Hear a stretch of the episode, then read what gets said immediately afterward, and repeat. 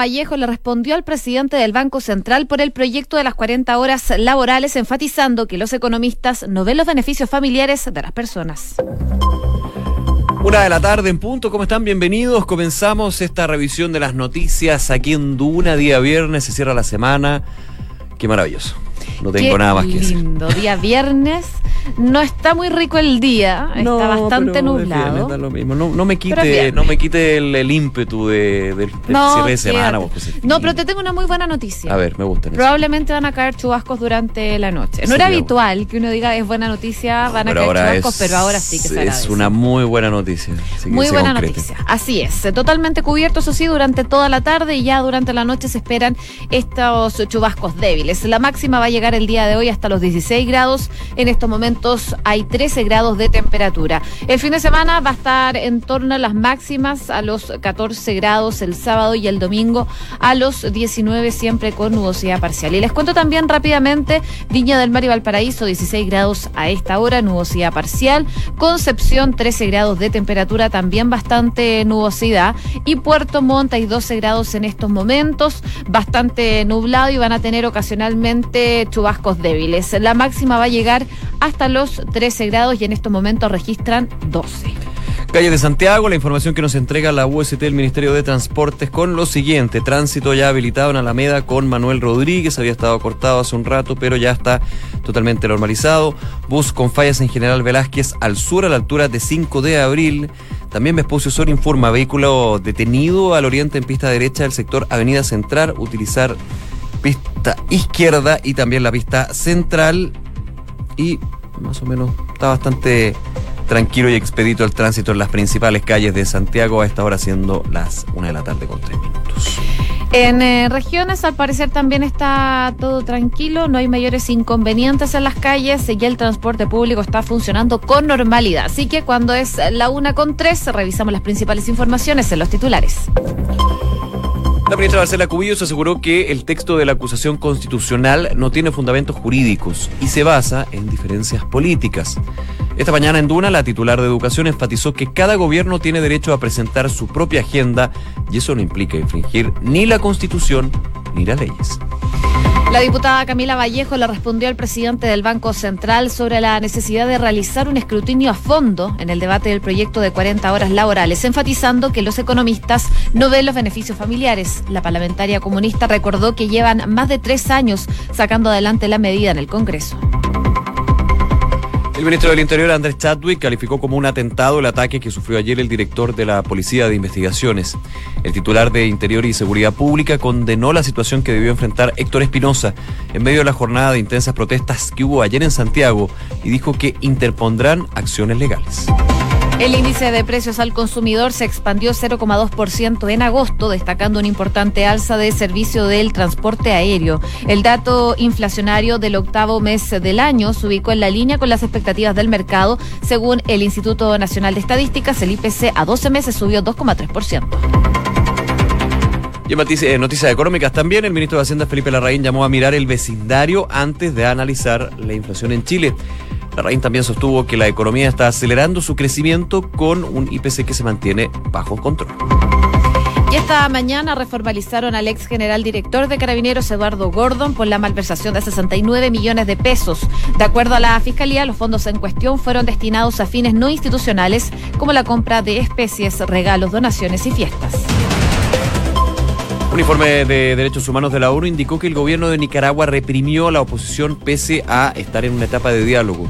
El documento abarca el periodo desde 19 de agosto de 2018 al 31 de agosto pasado, abordando la violencia no solo policial, sino también de individuos armados favorables al Ejecutivo y que utilizaron, dice el informe, armas diversas, incluidas de fuego, contra ciudadanos considerados opositores en fechas tan recientes como el pasado junio. Condenaron a 58 años de cárcel a Rosa Elena Bonilla, ex primera dama de Honduras. La esposa del anterior presidente, Porfirio Lobo, fue sentenciada por apropiación indebida y por delitos de fraude. En Venezuela, Nicolás Maduro ordenó a la justicia chavista investigar a Juan Guaidó por traición a la patria. Para la oposición, esto es una maniobra de distracción a días de que se genere se lleva a cabo en realidad la Asamblea de la ONU, la Asamblea General, donde se van a denunciar las violaciones a los derechos humanos por parte del gobierno de Maduro. Vladimir Putin alabó la gran contribución personal del dictador africano Robert Mugabe tras su muerte. El presidente ruso destacó el papel que tuvo en la independencia de Zimbabue, el hombre que manejó el país a su antojo entre 1980 y 2017. En Estados Unidos, el huracán Doria, ahora de categoría 1 y con viento de 150 kilómetros por hora, tocó tierra en el cabo Hatteras, en Carolina del Norte, según informó el Centro Nacional de Huracanes. El organismo informó en un boletín que Dorian tocó tierra a 8 kilómetros al noreste del cabo y se desplazaba a 22 kilómetros por hora. Y en noticias del deporte, Universidad de Chile se va a enfrentar a Cobresal este sábado por la ida de los cuartos de final de la Copa Chile. El encuentro estará marcado por la actuación de Johnny Herrera en el arco azul, al volver a ser considerado como titular después de cuatro meses. El presidente de la Comisión Antidoping de la UCI aseguró que en Chile hay una cultura que avala las prácticas de dopaje. Arturo López, vicepresidente del organismo mundial, estuvo la semana pasada en el país enterándose de los problemas en Chile y redactará un informe oficial que entregará a fines de mes. Una con siete, revisamos las principales informaciones del ámbito nacional. Una de ellas eh, que ha estado marcando la pauta es esta acusación constitucional en contra de la ministra Marcela Cubillos, que fue ingresada ayer a la Cámara de Diputados, pero que ya hace más de dos semanas eh, el Partido Socialista ya había anunciado formalmente que iba a presentar esta acusación constitucional. El gobierno, eh, después de conocer esta situación hace dos semanas ya, se empezó a acercar con los distintos sectores de la oposición para empezar a ver cómo se venía el panorama. Y de hecho fue Claudio Alvarado quien se contactó principalmente con el presidente de la democracia cristiana, Fuad Chaín, que como sabemos la ADC de alguna forma y en algunos puntos ha sido, entre comillas, el aliado del gobierno. Bueno, ellos querían tantear cómo se veía esta acusación constitucional en el ala falangista y lo que le dijo Fuad Chaín es que principalmente esto iba a estar ligado al jefe de Gabriel Asensio, fue eh, quien firmó el libelo eh, en cuanto a esta acusación constitucional. Así que la situación en la DC no se va tan fácil. En el Palacio reconocen que el escenario podría ser bastante complejo para la ministra Cubillos, pero el ánimo en que se encuentra la oposición, sobre todo después del conflicto con el Partido Socialista, a lo mejor eh, podría ver una salida. Vamos a ver qué sale de eso. Mientras tanto, por supuesto, desde el Mineduc siguen analizando lo que es esta acusación constitucional que se espera se vote entre el 3 y el 4 de octubre en la Cámara de Diputados. Y la ministra Marcela Cubillo, la ministra afectada, estuvo hoy día en Hablemos en Off, en Radio Duna, hablando de esta acusación constitucional. Vamos a escuchar lo que dijo y comentamos al regreso. Que no puede ser que un gobierno, en el fondo, gobierna, legisla y eso es dogma. Están así que cuando ellos implementan cambios a las leyes le llaman reforma. Cuando nosotros queremos cambiar leyes le llaman contrarreforma. No, son reformas también. Pero cada gobierno tiene derecho a implementar su propia agenda y eso no implica infringir ni la constitución ni las leyes. Mira, y entonces las palabras de la ministra Marcela Cubillos, entrevista completa que ustedes pueden revisar, por supuesto, en duna.cl y nuestras distintas plataformas. Ella lo que dice es, eh, y ya lo había repetido un par de veces, ¿ah? eh, cuando se anunció, cuando se concreta la presentación y cuando hoy se conoce el texto, eh, a mí me están acusando por hacer mi pega y que a juicio del gobierno y a juicio de ella, ya con el documento en mano, con los argumentos que van a tener que ser revisados, recordemos que ya eh, la próxima semana se revisa el martes, eh, se tienen que elegir a cinco diputados que justamente vean eh, el contexto jurídico, constitucional y se, se dan lugar o no a esta acusación, que en el peor de los casos para la ministra puede terminar en una destitución y inhabilita, inhabilitación, perdón, gracias, de cargos públicos durante cinco años. Eh, habrá que ver ahí qué pasa en el fondo y también cómo se van eh, manejando las, las fuerzas políticas, porque eh, para el gobierno va a ser clave también entrar a, si, si se da lugar, si finalmente se hace viable una eh, acusación constitucional, tener de alguna manera, ya, si le vamos de todas maneras de ellos, pero buscar al centro.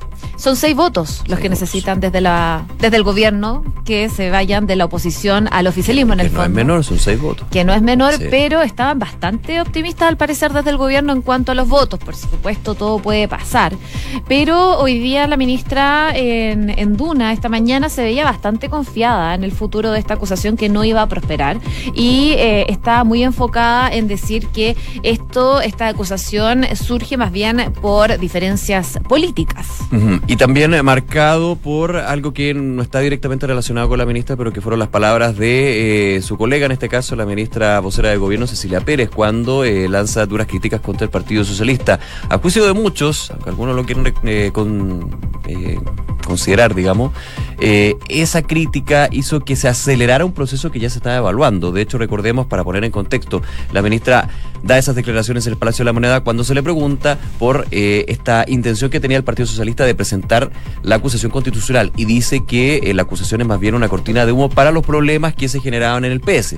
Luego de esto se acelera y termina con eh, el anuncio final de esta presentación, que vamos a ver cómo se da. Hay varios temas, se le critica eh, haber desinformado en términos de eh, el proceso del sistema de admisión, también uso de recursos en términos de lo que sucedió el verano pasado cuando hizo una gira a nivel nacional que muchos criticaron desde la oposición. Hay varios temas ahí que están dentro de esto, pero a juicio de la ministra, como lo comentabas tú, durante la mañana dice, no hay argumentos jurídicos, no hay una ley que se esté quebrantando y eso finalmente tiene que pesar acá. A ver, la acusación constitucional, al igual que la interpelación y otras, son herramientas que tiene el Congreso para fiscalizar a funcionarios públicos. La acusación constitucional obviamente es la más fuerte de todas porque puede llegar a la destitución e inhabilitarlo durante varios años de ejercer un tipo de este cargo. Eh, pero aquí se va a dar la balanza.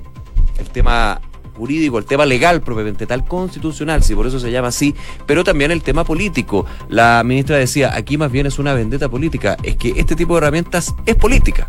Y el que diga lo contrario no sé en qué mundo vive, pero evidentemente tiene que ser dentro de la lógica del criterio y que los argumentos sean sólidos y válidos para llegar a este tipo de situación. Se le preguntaba a los parlamentarios de la, de, la oposición de la Comisión de Educación, estuvimos conversando con Juan Santana, de hecho, del Partido Socialista, eh, y se le preguntaba también eh, por qué no se llevó una interpelación a la ministra Cubillos antes de llegar a una acusación constitucional, que son palabras mayores. Y decían eh, Juan Santana y otros eh, eh, parlamentarios de oposición que ya la habían tenido muchas veces hablando y que la actitud, ya que hay un punto, que la actitud de la ministra y del gobierno con respecto a la educación ya no va para más. Pero la actitud es distinto a cuando vamos a ver las bases constitucionales y jurídicas de esta acusación. Así que hay que ver. Oye, también le preguntaron eh, sobre si esto podría haber sido una revancha política. Recordemos eh, que ella fue una de las impulsoras eh, cuando era parlamentaria de esta mm, acusación que terminó con la destitución de Yasna Proboste.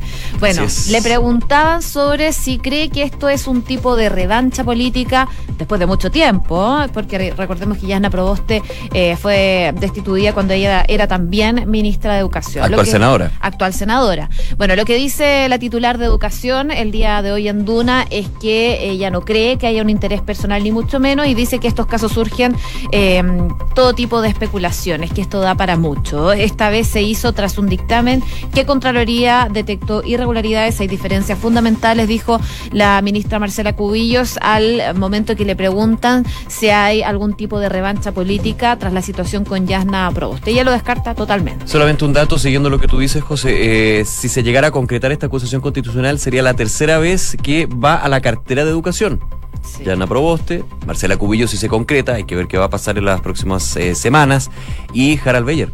Harald Beyer fue destituido, Yana Proboste también. No digo que esa sea una referencia para lo que podría pasar si prospera la acusación constitucional, pero sí eh, llama la atención de que en educación por tercera vez podría darse una acusación constitucional y eso evidentemente también es de, dentro de analizar, con la importancia que tiene la cartera de educación que ha ido tomando en los últimos años, no solamente cuando se hace la, la discusión de presupuesto, sino por los distintos proyectos de ley que tienen que ver con esa cartera y recordando también el eh, gran eh, flujo de ministros y ministras que ha pasado por la cartera de educación. Es muy, es bien complicado estar ahí en... Es que no es una cartera para nada fácil. Para nada. O sea, salud y educación, eh, bueno, y Hacienda también, cuando los tiempos están de vacas flacas, son, creo yo, los más difíciles, sin decir que los otros sean más fáciles o no, pero cuando ya vemos que puede ser la tercera vez que una ministra de Educación llegue a estar en este batíbulo, de la acusación constitucional, es llama la atención, llama la atención.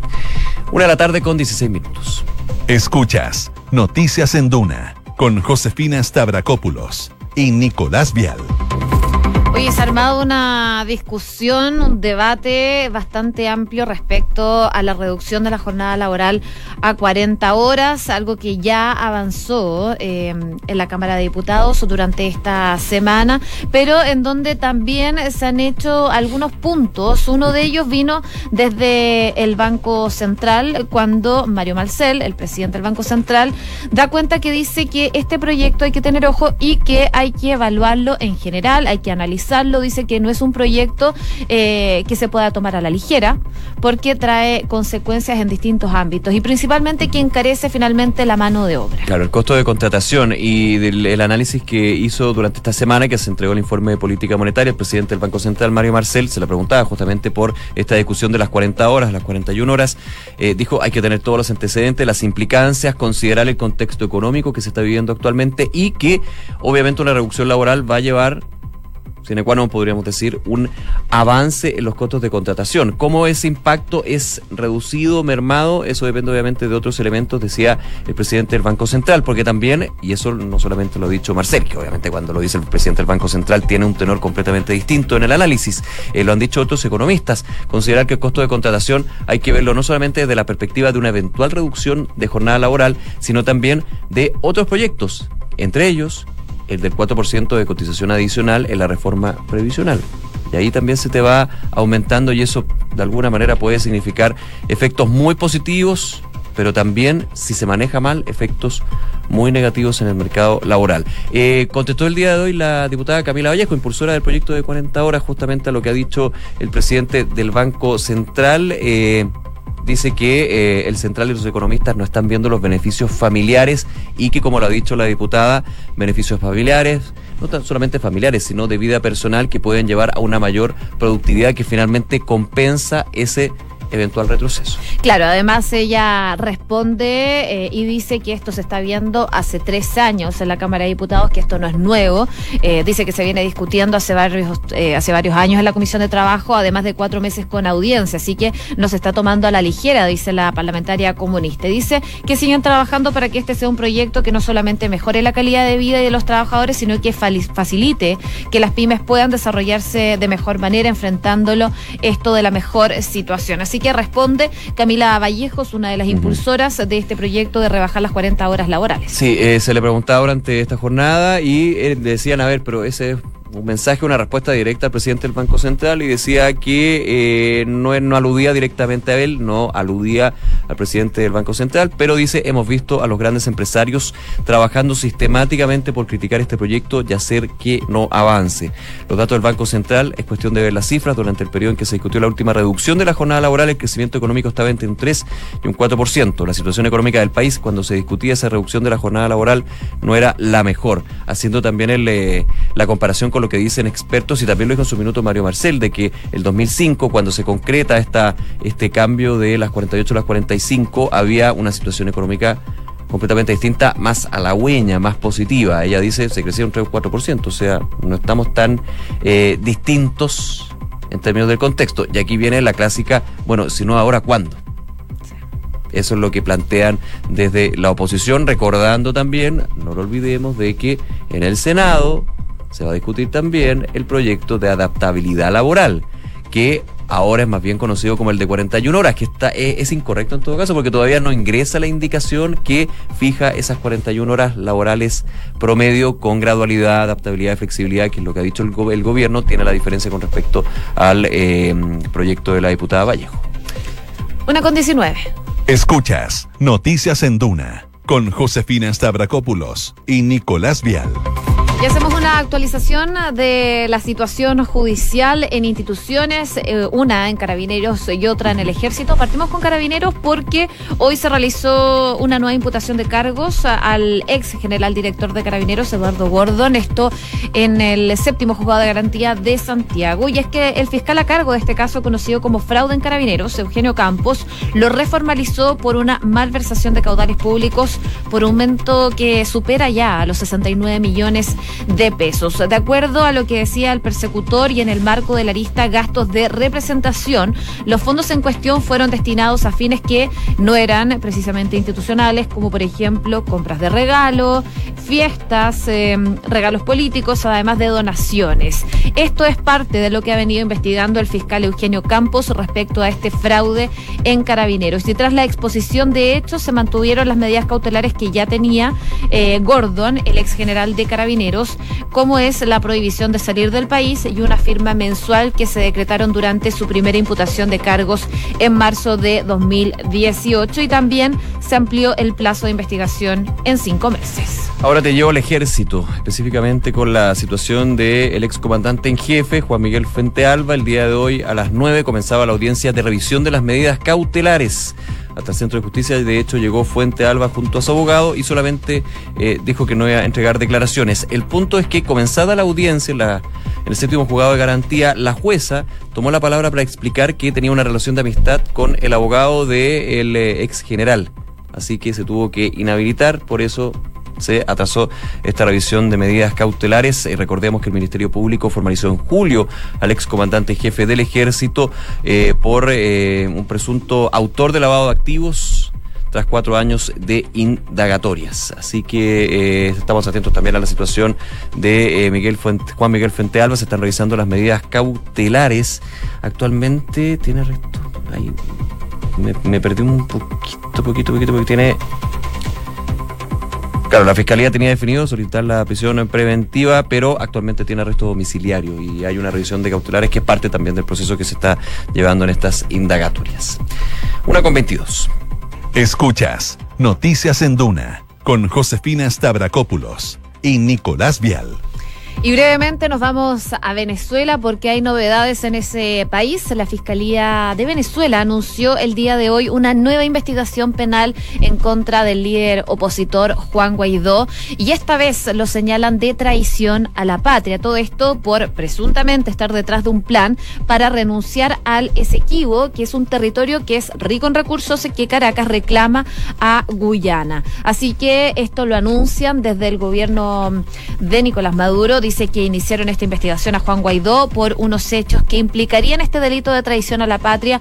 Anuncio eh, que se hizo en, una, en un discurso televisivo que hizo el fiscal general Tarek William Saab, cuya oficina mantiene otras indagaciones también en contra de Guaidó, eh, que como sabemos es el presidente interino, presidente encargado y que es reconocido por varios países y que es la oposición a Nicolás Maduro.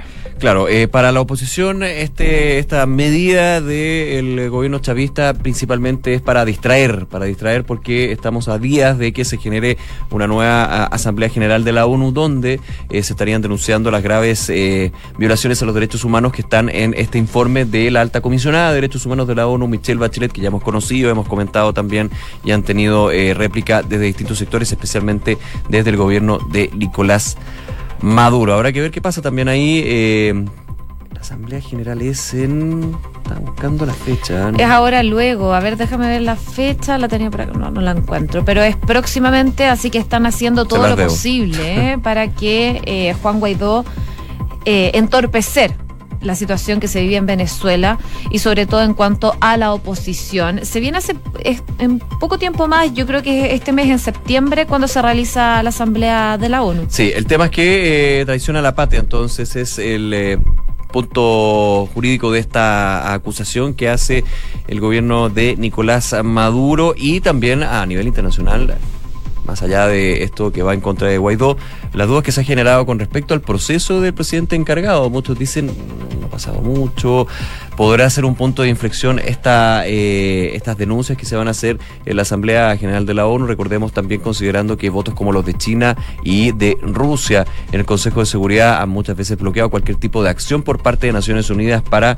eh, poder enfrentar eh, la situación que se vive en Venezuela, una situación donde en los niveles de economía, en términos de pobreza social, desabastecimiento, son uno de los puntos que generan esta crisis que ha llegado también a una ola migratoria que se ha presentado. Muchas gracias. 17 de septiembre, nos estábamos quedando. 17 de septiembre, gracias Kike Yabra ahí, que nos salva. Como siempre. Eh, 17 de septiembre entonces la Asamblea General de Naciones Unidas, donde se va a presentar parte de las conclusiones del informe de la eh, expresidenta Michelle Bachelet, alta comisionada de Derechos Humanos, sobre la situación de Venezuela. Y no solo eso, ojo que también se va a hablar de eh, los incendios en la Amazonía Ah, y Jair mira. Bolsonaro ya dijo que no iba a asistir porque tiene una operación. Una de la tarde con 26 minutos. Vamos a revisar las principales informaciones en los titulares. La ministra Marcela Cubillos aseguró que el texto de la acusación constitucional no tiene fundamentos jurídicos y se basa en diferencias políticas. Esta mañana en Duna, la titular de Educación enfatizó que cada gobierno tiene derecho a presentar su propia agenda y eso no implica infringir ni la Constitución ni las leyes. La diputada Camila Vallejo respondió al Banco Central y también economistas sobre la necesidad de realizar un escrutinio a fondo en el debate del proyecto de 40 horas, enfatizando que los expertos no ven los beneficios familiares de esta iniciativa. La parlamentaria recordó que lleva más de tres años sacando adelante esta medida en el Congreso. El ministro del Interior, Andrés Chadwick, calificó como un atentado el ataque que sufrió ayer el director de la PDI. El titular de Interior y Seguridad Pública condenó la situación que debió enfrentar Héctor Espinosa en medio de la jornada de intensas protestas que hubo ayer en Santiago y dijo que van a interponer acciones legales. Informe de derechos humanos de la ONU indicó que el gobierno de Nicaragua reprimió a la oposición pese a estar en una etapa de diálogo. El documento eh, aborda la violencia no solo policial, sino también de individuos armados favorables al Ejecutivo y que dice utilizaron armas diversas, incluidas de fuego, contra ciudadanos considerados opositores.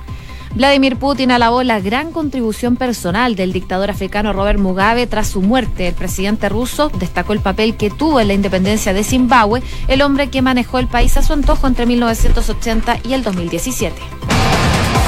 La Universidad de Chile se enfrentará a Cobresal este sábado por la ida de los cuartos de final de la Copa Chile. El encuentro estará marcado por la actuación de Johnny Herrera en el arco azul, al volver a ser considerado como titular después de cuatro meses. Una con 27 les contamos